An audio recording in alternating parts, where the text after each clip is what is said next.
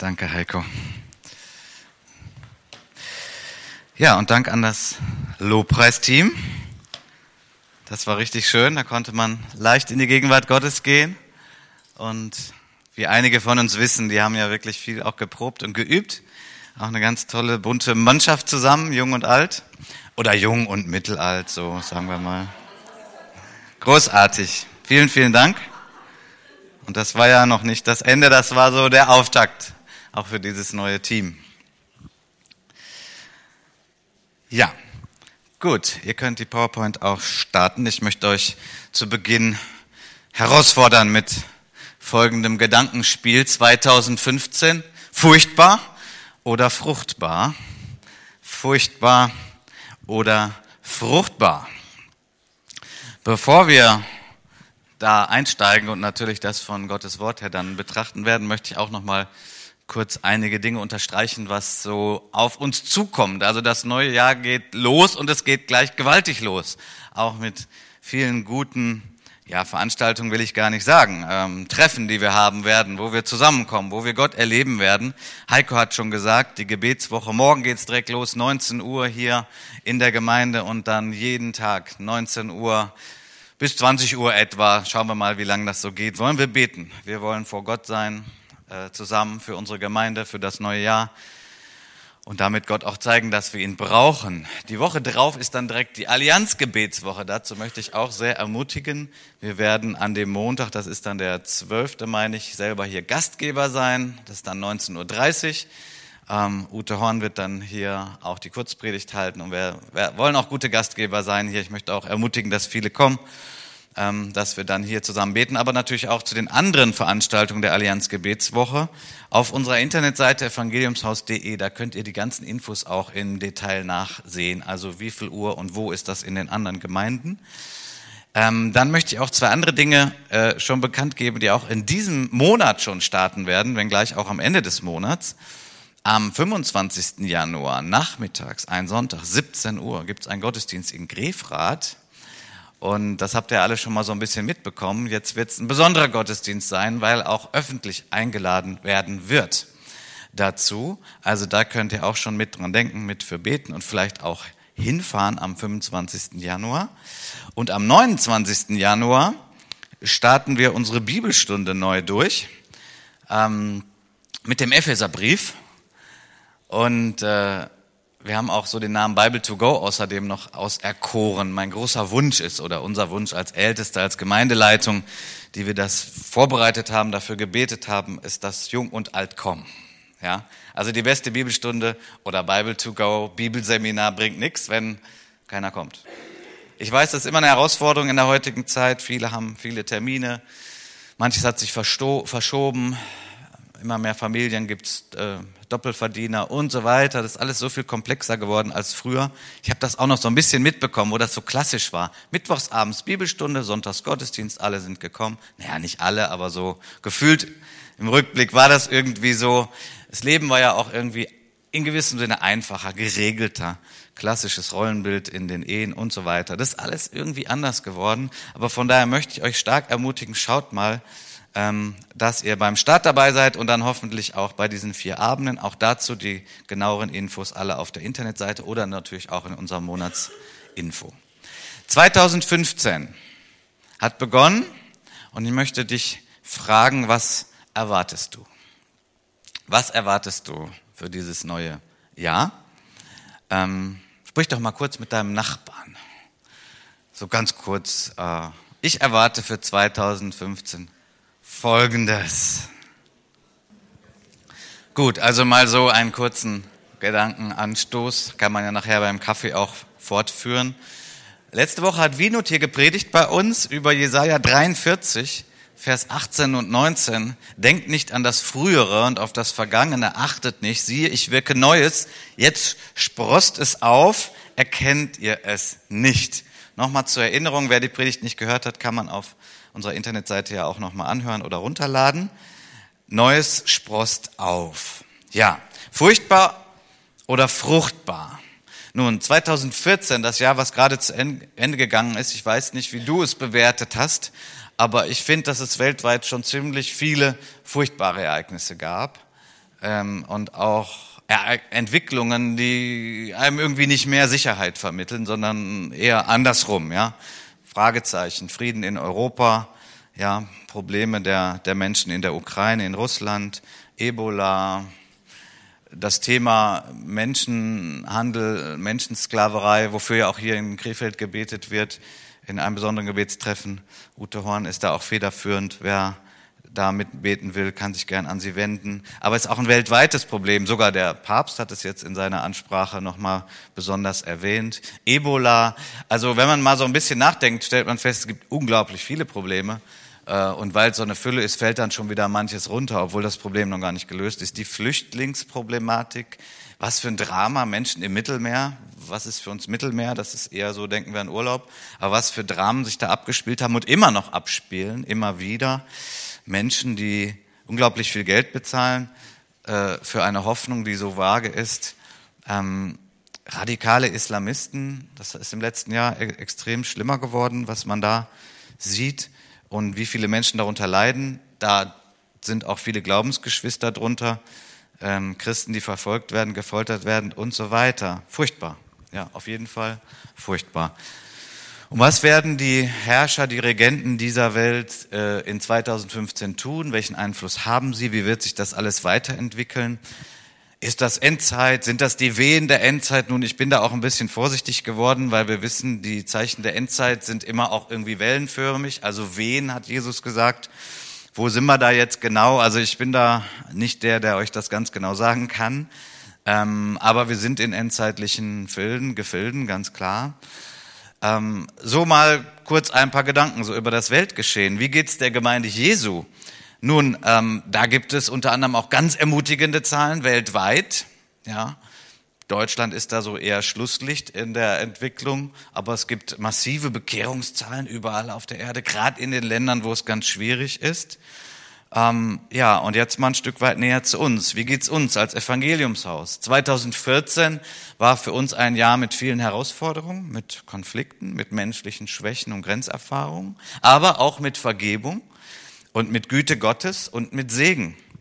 Als wir gerade unser Kärtchen gezogen haben, ähm, ist mir nochmal eingefallen, ich habe das vom letzten Jahr die ganze Zeit im Portemonnaie gehabt. Ich sag mal, ich bin nicht so der größte Fan von diesen Dingen. Also das soll ja jetzt nicht so ein Orakel sein oder so. Und ich liebe es ja auch, dass Gott irgendwie täglich zu uns spricht und wir durch seinen Geist geleitet werden. Aber irgendwie dieser Vers hat auch für mich letztes Jahr doch ziemlich gepasst. Sprüche 20, Vers 22. Harre des Herrn, der wird dir helfen. Haare des Herrn, der wird dir helfen. Ich habe wirklich öfters reingeguckt, ich hatte es im Portemonnaie immer dabei. Und es gab auch Momente, wo ich wusste, okay, Herr, genau, harren, dranbleiben. Gott war uns gnädig in 2014, uns als Evangeliumshaus. Er hat uns erhört, er hat uns geholfen. Ähm, und eben besonders da, wo wir uns auch vor ihm gebeugt haben, wo wir ihn gesucht haben. Und jetzt als erste Predigt in diesem neuen Jahr habe ich auch Gott gesucht ähm, was er mir aufs Herz legt, für mich, für uns als Gemeinde. Und ich erwarte für uns 2015 ein fruchtbares Jahr. Nicht ein furchtbares Jahr, sondern ein fruchtbares Jahr. Ich sage nicht, es wird ein einfaches Jahr, das weiß ich nicht. Aber ein fruchtbares Jahr. Und warum kann ich das so sagen? Nun, der Text, den Gott mir aufs Herz gelegt hat, den finden wir in Johannes 15, ist schon kurz angeklungen. Ähm, Johannes 15, der Text vom äh, Weinstock und den Reben. Und ich lese ihn uns. Ja, ist vielleicht ein bisschen klein und ein bisschen dunkel. Ich lese mal laut vor und sonst schaut ihr noch in die eigenen Bibeln. Johannes 15, die Verse 1 bis 16 lesen wir. Ich bin der wahre Weinstock und mein Vater ist der Weingärtner. Jede Rebe an mir, die keine Frucht bringt, nimmt er weg. Jede aber, die Frucht bringt, reinigt er, damit sie mehr Frucht bringt. Ihr seid schon rein um des Wortes willen, das ich zu euch geredet habe.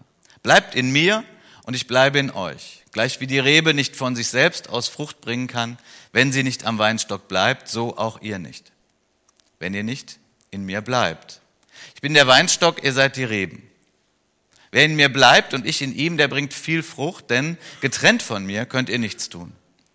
Wenn jemand nicht in mir bleibt, so wird er weggeworfen wie die Rebe und verdorrt, Und solche sammelt man und wirft sie ins Feuer und sie brennen.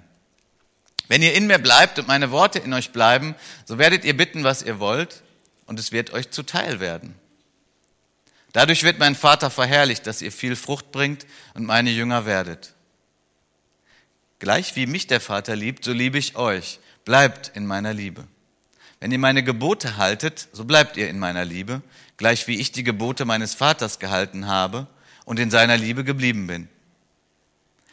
Das habe ich zu euch geredet, damit meine Freude in euch bleibe und eure Freude völlig werde. Das ist mein Gebot, dass ihr einander liebt, gleich wie ich euch geliebt habe. Größere Liebe hat niemand als die, dass einer sein Leben lässt für seine Freunde. Ihr seid meine Freunde, wenn ihr tut, was immer ich euch gebiete. Ich nenne euch nicht mehr Knechte, denn der Knecht weiß nicht, was sein Herr tut. Aber euch habe ich Freunde genannt, weil ich euch alles verkündet habe, was ich von meinem Vater gehört habe. Nicht ihr habt mich erwählt, sondern ich habe euch erwählt und euch dazu bestimmt, dass ihr hingeht und Frucht bringt und eure Frucht bleibt, damit der Vater euch gibt, was auch immer ihr ihn bitten werdet, in meinem Namen. Ja, wir haben jetzt hier ein Orangenbäumchen, kein Rebstock, das ist noch ein bisschen was anderes. Und doch gibt es natürlich hier Überlappungen. Also was dieser Text deutlich macht, ist, wir sind zur Fruchtbarkeit bestimmt. Das steht in diesem Text. Jesus sagt zu seinen Jüngern, zu seinen Nachfolgern, die dann auch die Gemeinde Jesu gebildet haben, ihr seid zur Fruchtbarkeit gesetzt, bestimmt. Also das ist der Plan. Der Plan Gottes ist nie gewesen, ich baue meine Gemeinde und dann wird sie untergehen oder verkümmern oder so. Nein, der Plan ist, dass wir gesetzt sind, Frucht zu bringen. Ja, Vers 16 eindeutig, nicht ihr habt mich erwählt, sondern ich habe euch erwählt und euch dazu bestimmt. Das ist Destiny, ja, das ist Bestimmung, das ist eine Setzung, dass ihr hingeht und Frucht bringt und eure Frucht bleibt. Ich glaube, dass auch jeder Gläubige, dass jeder Christ sich danach auch sehnt, dass das in uns schlummert und dass das auch in jeder Gemeinde schlummert, diese Sehnsucht nach Fruchtbarkeit. Und dass das ein herrliches Gebet ist, auch zu sagen, Gott, lass uns fruchtbar sein, weil diese Fruchtbarkeit ist nicht dazu da, damit wir uns toll fühlen, sondern wie der Text sagt, dass Gott verherrlicht wird, dass Gott geehrt wird dadurch, dass er gewertschätzt wird. Den Vater verherrlichen, ihn ehren, ihn anbeten ihn bekannt machen, was wir auch gerade im Lobpreis getan haben. Nun, ich habe hier mal eine solche Traube und ein bisschen Gedanken gemacht darüber. Ist doch schon herrlich, dass gerade das so das Vorbild ist, dass Jesus sich ausgewählt hat, darüber ähm, zu sprechen, was Fruchtbarkeit ist von Gemeinde. Ich meine, er hätte ja auch Kartoffeln nehmen können oder Karotten oder so. Aber ich meine, das ist auch schon richtig schön und richtig herrlich. Also da kann einem auch so das Wasser im Mund zusammenlaufen. Man stellt sich das vor, solche Trauben, die sehen gut aus. Da kann man, äh, das ist ein gesundes Essen, man kann Traubensaft von machen, man kann Wein davon machen. Also Gott der Vater, er ist der Weingärtner, er geht so durch seinen Weinberg, so stelle ich mir das vor. Er betrachtet die Pflanzen und das Schönste sind die Trauben und die sind lecker und die kann man teilen und die sättigen und die kann man auf Tische legen, dann sieht das dekorativer aus, sind Bestandteile von Festen und Feiern. Ähm, was bedeutet das jetzt praktisch für uns? Nun, Gemeinde Jesu ist der Ort, an dem Fruchtbarkeit erlebt und gesehen werden kann. Was ist denn aber jetzt dann Fruchtbarkeit? Nun, ich bin mal auf eine der einfachsten Antworten gekommen, die es dazu gibt. Wenn man nämlich fragt, was ist denn dir das Wichtigste, Gott? Dann hat er ja gesagt, liebt Gott und den Nächsten wie euch selbst. Liebt Gott, den Nächsten wie euch selbst. Darin fasst sich alles zusammen. Das ist unglaublich einfach und auch sehr konkret und sehr praktisch. Wenn wir also eine fruchtbare Gemeinde sein wollen, dann geht es darum, dass wir das in der Tat tun. Wir lieben Gott. Deswegen hat zum Beispiel Lobpreis und Anbetung einen großen Stellenwert in unseren Gottesdiensten weil wir, wenn wir es von Herzen tun und vielleicht aus der Routine schaffen, auszusteigen, dass man es irgendwie nicht so tut, weil man es immer tut, dann ist es, dass wir Gott lieben, zusammen, dass wir es hier bekennen und sagen, wir lieben dich, wir ehren dich. Und dass wir den Nächsten lieben. Auch darüber habe ich immer wieder nachgedacht in den letzten Jahren und habe festgestellt, man kann es unglaublich kompliziert machen, wenn man sich fragt, ja, wo soll ich denn Gott dienen oder wo, wo soll ich denn helfen? Und gerade weil wir durch die Medien von so vielen Nöten wissen, kann man völlig verwirrt sein und sich fragen, ja, was soll ich denn tun? Soll ich da was hinspenden oder da, soll ich da, vielleicht soll ich da mal einen Einsatz machen? Nun, ich finde es schon praktisch. Nichts gegen diese Dinge, die wir ja auch tun, auch missionsmäßig und so weiter. Aber Liebe deinen Nächsten ist unglaublich praktisch. So, wem soll ich meine Liebe geben? Ja, deinem Nächsten. Also dem, der dir gerade am nächsten ist. Der, der gerade bei dir ist. Der, der gerade dir nah ist. Der, der über den Weg läuft. Der neben dir wohnt. Dem Nächsten. Und das sehen wir auch bei Jesus, dass er das unglaublich klar durchgezogen hat.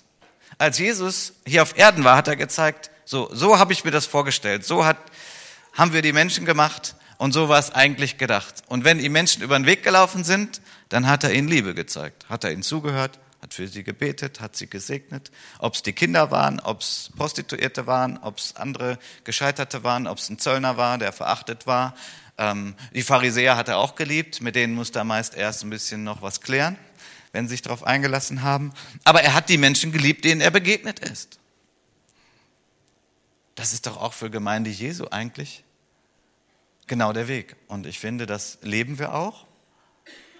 Und wenn wir fruchtbarer werden wollen, dann lasst uns das einfach weiterleben unter der Leitung des Geistes und offene Arme haben für Menschen, die hinzukommen.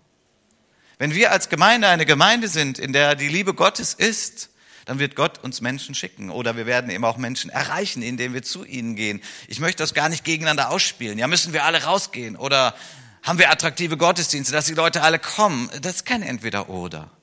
Das gehört doch beides zusammen. Jesus hat gesagt, komm und sieh. Und außerdem heißt es, geht hin. Ja, beides doch. Aber der Schlüssel wird sein als fruchtbare Gemeinde, indem wir die Liebe Gottes unter uns haben. Naja, und da stelle ich ja dann doch fest, wenn ich mich ehrlich anschaue, und das empfehle ich jedem, darin kann man immer noch wachsen. Das heißt auch mal in der Schrift, bleibt niemand etwas schuldig, es sei denn die Liebe soll das irgendwie uns erdrücken, so, ach du meine Güte, ich bin so schlecht. Nein, nein, aber weil die Liebe, die kann immer noch wachsen. Die kann immer noch mehr werden. Die kann immer noch zunehmen. Und ja, das ist dann nicht einfach. Da stoßen wir dann an Grenzen. Aber diese Grenzen helfen uns doch dann auch zu sagen, okay Gott, hilf uns, füll uns. Liebt Gott das Evangeliumshaus? Ich glaube ja. Will er es segnen? Ich glaube ja.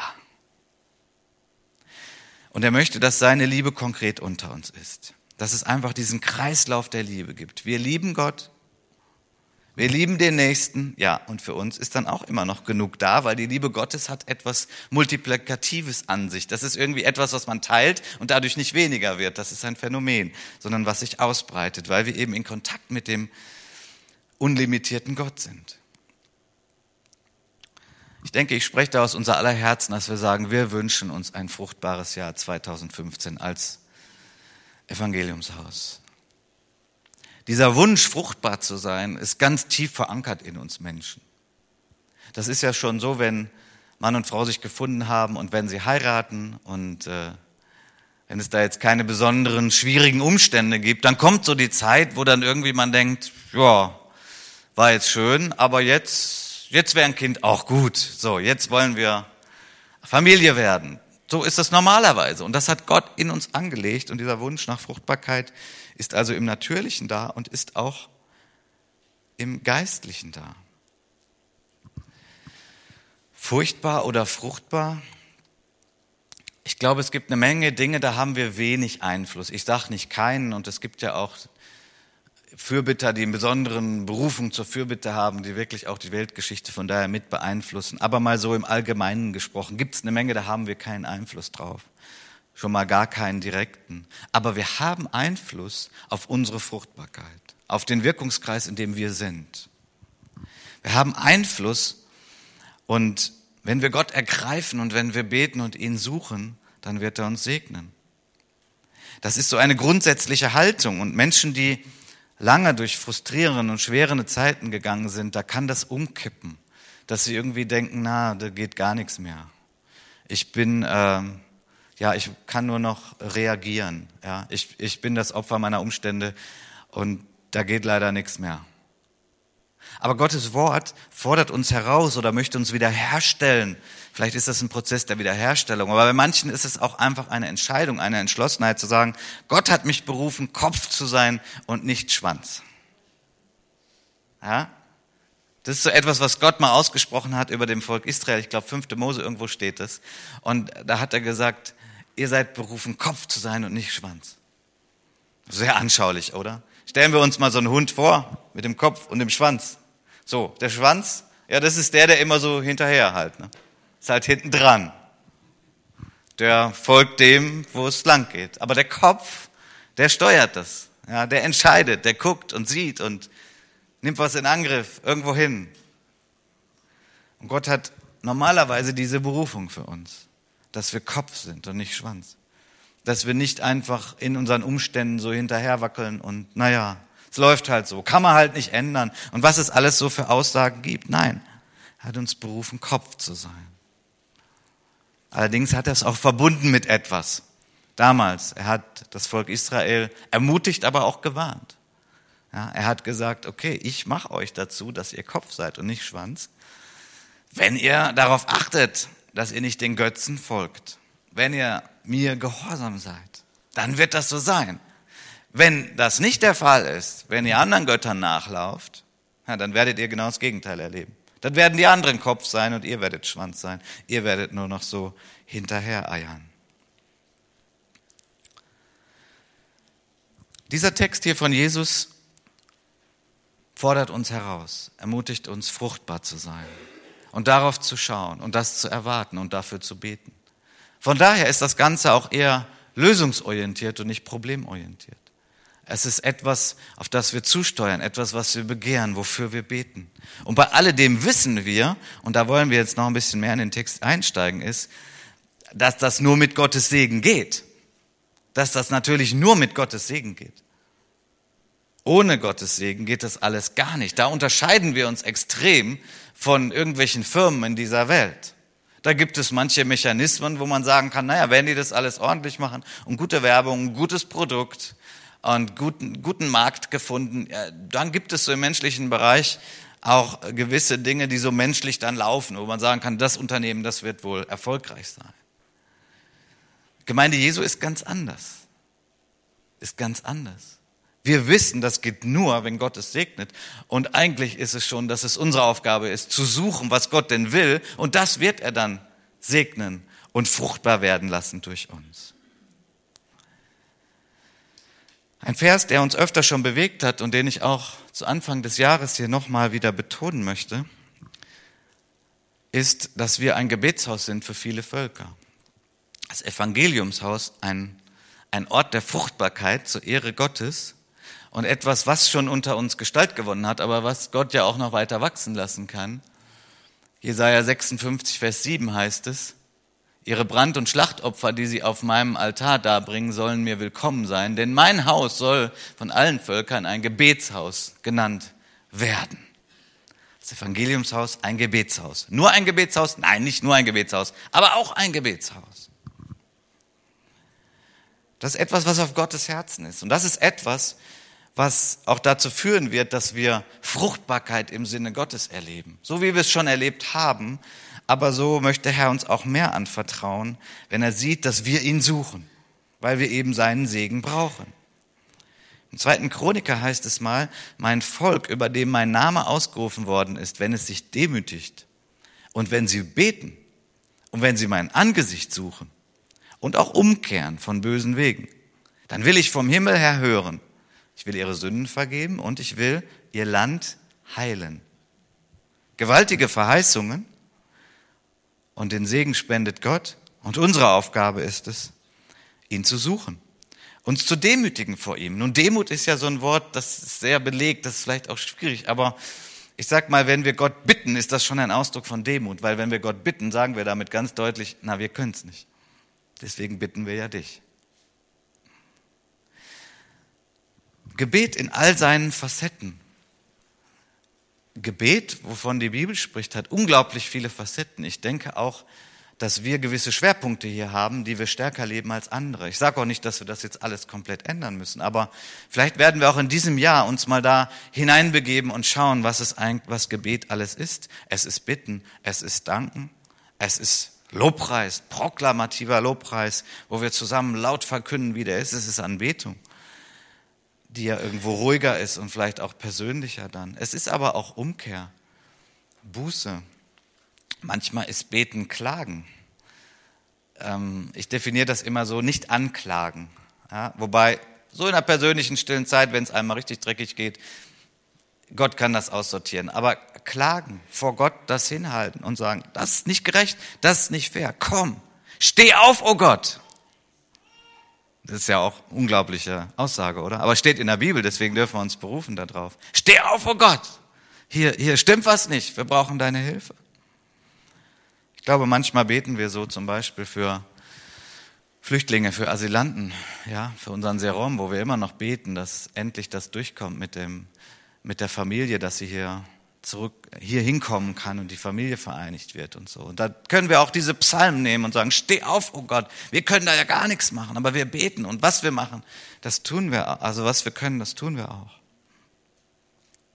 Fürbitte, ein wichtiger Teil des, der Gebete, Fürbitte für die Obrigkeit und so weiter. Da wird uns einiges gesagt in der Schrift. Gebet ist gemeinsam beten, äh, ist allein beten, ist laut beten, ist leise beten. Gebete sind freie Gebete, das lieben wir. Wir sind Pfingstler vom Geist geleitet, aber es gibt auch vorformulierte Gebete, die gut sind. Das Vaterunser, manche Psalmen. Ich hatte ja auch früher Mühe mit diesen vorformulierten Gebeten, weil ich aus einer anderen Kirche stammte, wo ich das nur als Runtergeleier kannte und ich selber das auch nicht von Herzen gebetet habe. Aber gefüllte, vorformulierte Gebete, das macht doch den Unterschied. Wenn das gefüllt ist, wenn das von Herzen ist, auch das ist eine Bereicherung für das Gebet. Wir haben hier bei uns im Evangeliumshaus ja auch ein Gebetstreffen, was nicht so bekannt ist. Ich nenne das mal Anbetung sonntagsabends. Ist auch nicht jeden Sonntagabend hier, muss man sich erst schlau machen, bei Thomas Horn oder Erwin Kaltenbacher. Ähm, und ich war jetzt einmal auch dabei. Und wenn ich dieses mal vergleiche, dieses Gebet sonntagsabends, zwei Stunden Anbetung und unser Freitagsgebet, 18.30 Uhr, eine Stunde. So, das sind Welten dazwischen. Und ich liebe das beides. Und das ist alles in der Schrift und das ist alles im Heiligen Geist.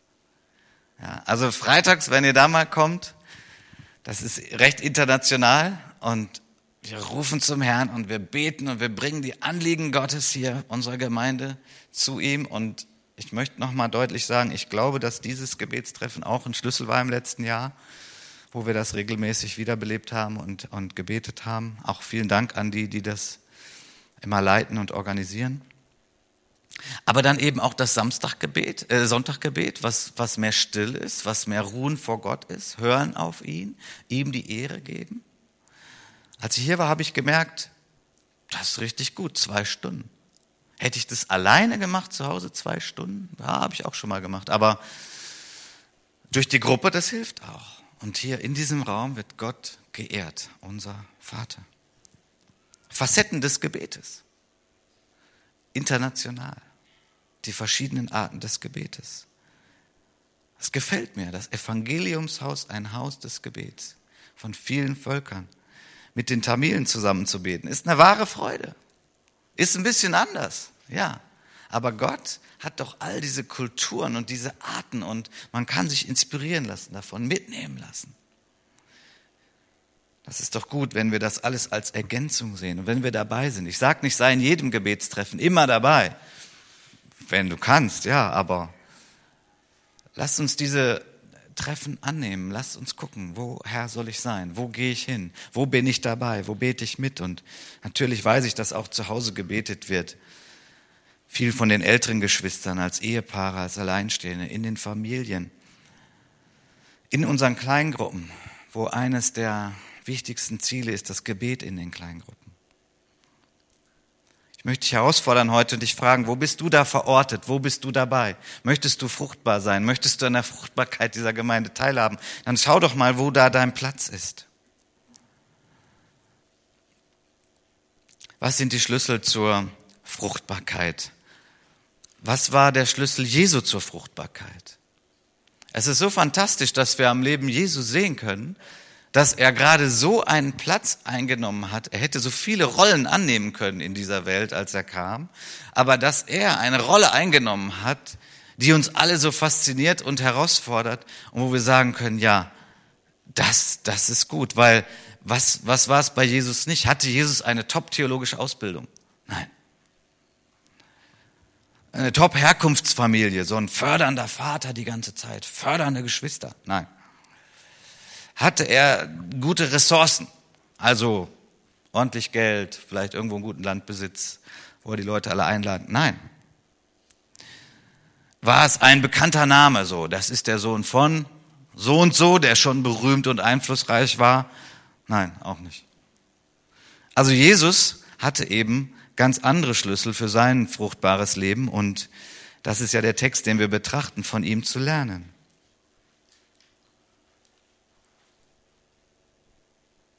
Nochmal Vers 9 und 10. Hier Schlüssel von Jesus.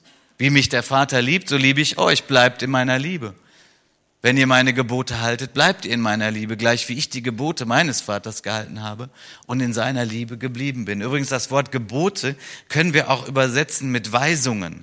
Das gefällt mir sehr gut. Die Gebote, die er hier meint, waren jetzt nicht einfach so, naja, ich lerne mal die zehn Gebote auswendig. Ich meine, die wusste er sowieso als Jude, natürlich. Aber es geht hier mehr um die Weisungen, auch um ein um geistgeleitetes Leben. Ja, die Weisungen, die der Vater ihm gegeben hat, die waren ihm kostbar und die hat er umgesetzt. Und das war der Schlüssel für seinen fruchtbaren Dienst. Und immer, dass er so bleibt in der Liebe des Vaters. Nun, ich habe auch schon mal festgestellt, dass man manchmal mit Christen so spricht und ja, ich kann es auch ein bisschen verstehen, aber die dann so sagen, naja, immer die Liebe Gottes und so, ah, es ist immer. Und dann kommt ein prophetischer Eindruck und heißt es wieder, ja, und Gott sagt, ich habe euch lieb. Naja, Gut, ich sag dir, wenn du es gerade nicht brauchst, dann sei froh, wenn dein Herz so voll ist, dass du so in der Liebe Gottes bist, so viel Selbstannahme hast, so viel Liebe für alle anderen, dann ist ja gut, dann trifft dich das Wort nicht so sehr. Aber es ist und bleibt der Schlüssel. Es war der Schlüssel für Jesus, als er hier auf Erden war. Wie konnte er diesen fruchtbaren Dienst tun, den er getan hat? Nur dadurch, dass er verwurzelt war in der Liebe des Vaters. Er hat so viel Ablehnung gekriegt. Er hat so viele Dinge getan. Dinge getan, was andere nicht verstanden haben. Und das tun wir als Gemeinde übrigens auch. Wir tun so manche Dinge, was andere nicht verstehen. Ja, wir treffen uns zum Beten. Wir gehen zum Gottesdienst. Ja, du kannst sicherlich an manche deine Nachbarn jetzt denken, die das einfach nicht verstehen und sich fragen, wofür. Du arbeitest ehrenamtlich in der Gemeinde mit. Ja, hey, da könntest du doch in der Zeit irgendwie noch einen anderen 400-Euro-Job, da könntest du doch Geld verdienen. Ja, und dann kannst du dir doch vielleicht noch mal noch einen Urlaub leisten. Ne? So, das ist doch das Denken dieser Welt. So wir als Christen, wir tun schon manche Dinge, die auch komisch beugt werden, da wo Leute uns kritisieren. Und ich meine, gut, vielleicht bist du da so tough und es macht ja alles nichts, was andere denken. Ich gebe zu, manchmal macht mir es schon noch was aus, was andere denken. Aber was lässt uns dann weitergehen und den Weg Gottes gehen? Es ist, weil wir verwurzelt in der Liebe des Vaters, weil die Liebe des Vaters uns so stark macht, und so ermutigt, dass wir sagen können, ja, okay, die Liebe habe ich und die hole ich mir jeden Tag neu. Und wenn die anderen mich halt kritisieren oder mich blöd finden, ja, dann falle ich nicht um. Im Gegenteil, ich kann noch für die beten und ich kann sie segnen und ich kann sie lieben. Weil die Liebe des Vaters, das war der Schlüssel von Jesus. Und wenn wir uns daran erinnern, wie das ja mit seinem Dienst war, als der losging, als er getauft wurde, was passierte? Der Heilige Geist kam in Form einer Taube. Und was kam vom Himmel?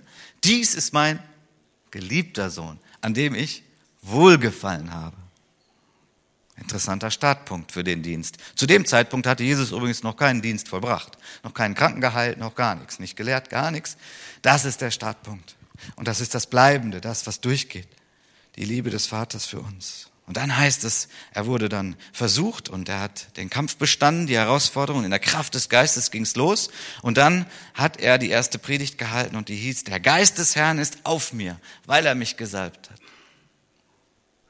So der Schlüssel Jesu ist diese, dieses Leben im Heiligen Geist und dadurch auch in der Liebe Gottes. Und das ist auch unser Schlüssel. Und Jesus hat das an mehreren Stellen gesagt. Ich tue nichts von mir aus selbst, sondern ich tue das, äh, was mir der Vater zeigt. So, das setze ich um. Und auch da bin ich gespannt. Also wir werden hier keine ganz neuartigen Kabriolen machen oder irgendwelche komischen Lehren oder irgendwelche Wellen reiten hier. Aber schon mit einer Offenheit in dieses Jahr gehen als Gemeinde. Sagen, Herr, wir wollen in deiner Liebe unterwegs sein und den Nächsten lieben und wir haben viele tolle Dienste in der Gemeinde. Herr, zeig uns, was willst du weiterentwickeln? Was wirst du ausbauen? Wird es noch mehr Richtung Flüchtlinge gehen oder noch was anderes? Wo sind soziale Dienste? Wir werden natürlich nicht alles machen, nicht einfach jubelnd überall reinspringen, aber schon uns weiterentwickeln in der Fruchtbarkeit, geleitet vom Geist. Dadurch auch, dass wir zusammen beten und dadurch, dass wir spüren, hier kommt was. Ja, und hier gehen wir zusammen. Hier sind Dienste, die in den Herzen schlummern. Wir sagen, ja, das fördern wir, das bauen wir aus, das bringen wir zusammen. Jesus, das ist ja ein sehr demütiges Wort hier von ihm, er ist der Weinstock. Also es ist schon demütig. Ich meine, wenn man sich das anschaut, gut, wir hatten die Traube da gerade, also wenn man sich so einen Weinberg anschaut, meinen so, das Schönste ist was? Das sind die Trauben, ne? Boah, und Jesus ist der Weinstock. Also dieses knorrige, hölzerne da. Äh, ist nicht, wo man so hinschaut. Das ist so notwendig. Ja? Und der Vater ist der Weingärtner. Was Jesus ja damit sagt, ist diese freiwillige Abhängigkeit, die er immer gelebt hat zum Vater. Das war der Schlüssel. In der Liebe des Vaters, in der Freiheit, den Willen des Vaters suchen und dann tun. Er lebte eben in dieser Beziehung im Heiligen Geist mit dem Vater. Und das war sein Schlüssel.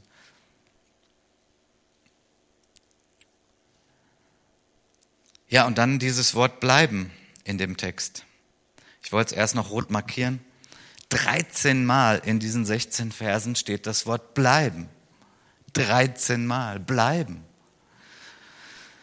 Und das ist der Schlüssel zur Fruchtbarkeit. Wenn ihr bleibt, wenn ihr bleibt an mir, in mir, in dieser lebendigen Beziehung. Es hat mit Nähe zu tun, es hat mit dranbleiben zu tun. Das Reich Gottes wird nicht industriell am Fließband weiterentwickelt.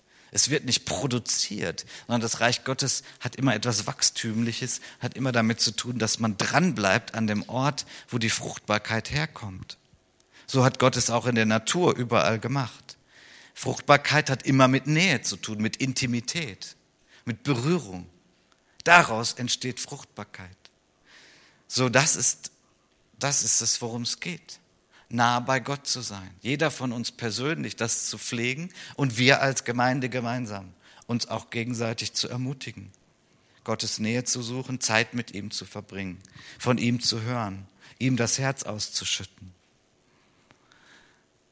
Also neben diesem Leben in der Liebe und des Geistes und dem Bleiben, ein dritter Schlüssel, den ich im Text finde, steht nicht genauso als Wort da, aber es ist drin, ist Lernen. Vers 8. Dadurch wird mein Vater verherrlicht, dass ihr viel Frucht bringt und meine Jünger werdet. Das ist eine komische Formulierung, meine Jünger werdet. Aber wir sind doch schon die Jünger. Ja, das stimmt, wir sind schon die Jünger. Aber wir werden auch seine Jünger. Also hier, es geht hier um Entwicklung. Und Jesus sagt ja, wir sind seine Jünger. Also Jünger mal ganz platt übersetzt heißt Schüler. Wir sind Schüler. Wir sind Lernende von Jesus. Lernt von mir, hat er auch gesagt. Lernt von mir. Und ich sag's mal so, dieses Lernen, das geht lebenslang. Bis zum letzten Atemzug, wo wir hier auch auf Erden sind, lernen wir von Jesus. Das ist Entwicklung. Es geht weiter. Es ist interessant. In diesem Text ist 13 Mal bleiben, aber auch das Lernen drin. Ist kein Widerspruch. Wir bleiben bei ihm, seine Nähe, das ist es, dran an ihm bleiben, aber dann sich auch entwickeln, charakterlich sich zum Beispiel weiterzuentwickeln. Also ich muss mich noch entwickeln, charakterlich. Ja, wenn ich mir das angucke, ich habe schon gesagt, Thema Liebe, boah, gibt es noch viel. Geduldiger, freundlicher, vergebungsbereiter, persönlicher, gütiger, sanftmütiger, sich nicht erbittern lassen, neu vertrauen. Ja. Also das bleibt Programm und das macht eine Gemeinde fruchtbar, wenn es viele Menschen gibt, die da drin unterwegs sind dass wir Menschen sind, die lieben, dass wir Menschen sind, die segnen, dass wir Menschen sind, die teilen, dass wir Menschen sind, die zuhören, dass wir Menschen sind, die geben. Und wenn sich das alles sehr zu anstrengend anhört, dann heißt es, okay, ich muss auch empfangen von meinem Gott, damit ich das auch tun kann. Ich wünsche mir, dass wir in dieser Jüngerschaft, in dieser Nachfolge Jesu weiter unterwegs sind, dass wir unsere Identität leben als Jünger Jesu und dass wir ihm nachfolgen dass wir im Beten und im Vertrauen wachsen und dass unsere Identität aus Gottes Wort ist und dass wir auch Gottes Perspektive zulassen, dass wir dem Heiligen Geist erlauben, dass er uns zeigt, was Gott der Vater sieht. Und somit fängt es oft an, dass wir etwas sehen. Man sehen und sehen ist nicht dasselbe, das wissen wir. Menschen sehen erstaunlich unterschiedliche Dinge im selben Raum. Das ist so. Unter anderem deswegen haben wir vier Evangelien von derselben Sache. Weil die haben auch unterschiedliche Perspektiven gehabt. Viel Übereinstimmung, aber auch ein paar unterschiedliche Perspektiven. Das Reichtum. Was sehen wir? Sehen wir auch die Felder, die reif sind zur Ernte, von denen Jesus gesprochen hat? Sehen wir die oder sehen wir die nicht? Und ich weiß es nicht, wie schnell oder ob es sich so entwickelt. Ja, ob, das möchte ich eigentlich gar nicht in Frage stellen, aber ich habe es vorhin schon angesagt. Wir werden in diesem Monat einen Gottesdienst in Grefrath haben. Und wie ihr wisst, wohnt der Wienot in Nettetal mit seiner Familie und er hat dort schon zwei bis drei so Kleingruppen. Das hat sich so, das ist so schön. So Reich Gottes ist, es entwickelt sich im Kleinen. Das ist Reich Gottes und mit Menschen und mit Liebe untereinander und Gebet. Und dann, wenn Gott es segnet, wird es mehr. Und wenn wir bereit sind, mit ihm zu gehen. So, genau wissen wir auch noch nicht, was daraus wird, aber eines kann ich euch auf jeden Fall sagen. Ich sehe Felder, die reif sind zur Ernte. Und von hier Richtung Holland sind Felder, die sind reif zur Ernte. Wie kann ich das sagen? Nun, du musst nur mal schauen, wie viel Kirchen und Gemeinden es da gibt, wo das Evangelium gepredigt wird und Menschen zum Glauben an Jesus kommen können. Gut, Gott kann das immer schenken, auch durch Träume. Aber ich meine mal so, wenn man die Gemeindelandschaft ansieht. So, da gibt's ein paar, aber unglaublich wenig. Mich bewegt es schon länger und deswegen freut es mich, dass jetzt da wir was machen. Ja, was machen wir da? Nun, ja, wir machen da was ganz Kleines. Aber wir wagen es. Wir beten dafür. Wir werden auch in der Gebetswoche dafür beten. Wir wollen da dranbleiben und schauen, was Gott uns anvertraut.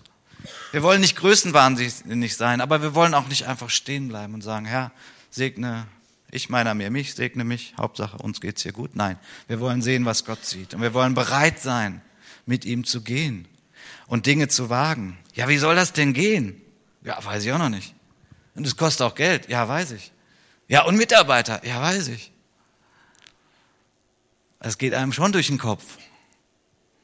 Aber das darf nicht die Entscheidung sein. Wenn Gott etwas in unser Herz legt und wenn wir nicht übermütig irgendwie was machen, ich nenne das immer der Sprung von der Zinne des Tempels, das machen wir ja nicht. So wagemutige Dinge. Aber wir tasten uns vor, wir gehen und wir sagen, okay Gott, wenn da etwas ist, wo wir fruchtbar sein können, wo wir selber was machen oder was unterstützen können, dann, dann wollen wir das tun, so wie du uns Kraft gibst, so wie du uns leitest.